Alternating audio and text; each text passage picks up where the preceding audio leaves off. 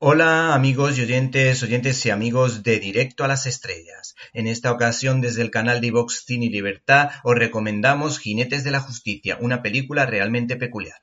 El cine danés no se encuentra entre los más taquilleros del cine europeo, pero de vez en cuando nos sorprende con películas de gran nivel como la inolvidable cinta El festín de Babette, de Gabriel Axel, o en este caso los trabajos previos del director y guionista de Jinetes de la Justicia, que deben ser tenidos en cuenta ya que escribió el guion de grandes películas danesas como La notable Hermanos, las sobresalientes en un mundo mejor y mi favorita después de la boda de gran riqueza antropológica, así como la amable Amor es todo lo que necesitamos. Centrándonos en la obra en cuestión, este realizador que responde al nombre de Anders Thomas Jensen toma las riendas de Jinetes de la Justicia ofreciéndonos una especie de thriller de acción, cargadísimo de humor negro y políticamente incorrecto en todos los sentidos, que recuerda a la cinta de acción Red protagonizada en ese caso por Bruce Willis y Helen Mirren, entre otros. Sin embargo, Jinetes de la Justicia le da otra vuelta de tuerca y a mi juicio es bastante mejor por su agudeza, y si dejamos a un lado la violencia, la, la profundidad de algunas escenas nos parece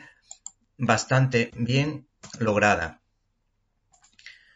si sabemos separar una parte de la otra. Cuenta la historia de un exmilitar que de regreso de una misión en el extranjero se entera de que su mujer ha perdido la vida en un accidente de tren y se hace cargo de su hija adolescente de la noche a la mañana. Este militar, con la ayuda de tres personajes realmente peculiares, tratará de descubrir si dicho accidente tiene vínculos con un ajuste de cuentas de una banda criminal. El desarrollo de los personajes está muy trabajado, lo que permite que después los diálogos y la trama fluyan con dinamismo, pues uno de los personajes es un genio de la estadística haciendo su investigación a través del cálculo de probabilidades y el porcentaje de posibilidades para poder tomar una decisión dentro de la investigación. El segundo es un friki de la informática, mientras que el más entrañable es un Asperger con enorme sensibilidad espiritual y emocional, pues aconseja al militar interpretado por Matt Mikkelsen reclamo por su trayectoria internacional, que perdió la fe en su paso a la adolescencia, comparándola con la creencia en los Reyes Magos, y le dice que no puede obligar a su hija que no tenga fe, o se la plantee en los momentos más duros de su vida, y a veces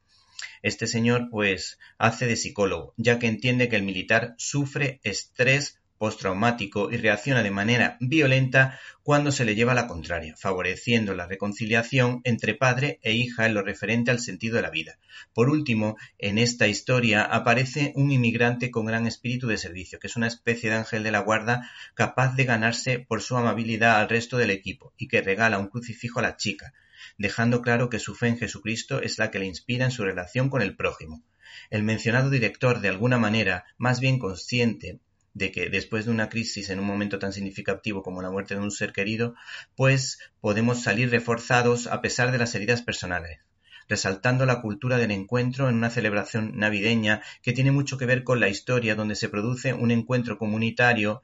en una familia atípica y disfuncional con ecos a la película indie Pequeña Miss Sunshine porque el nivel de surrealismo es altísimo, con lo que tendremos que ver esta producción con atención y con la mente abierta para entenderla en su conjunto, puesto que es una eucatástrofe, como diría Tolkien, que transmite esperanza. Les aseguro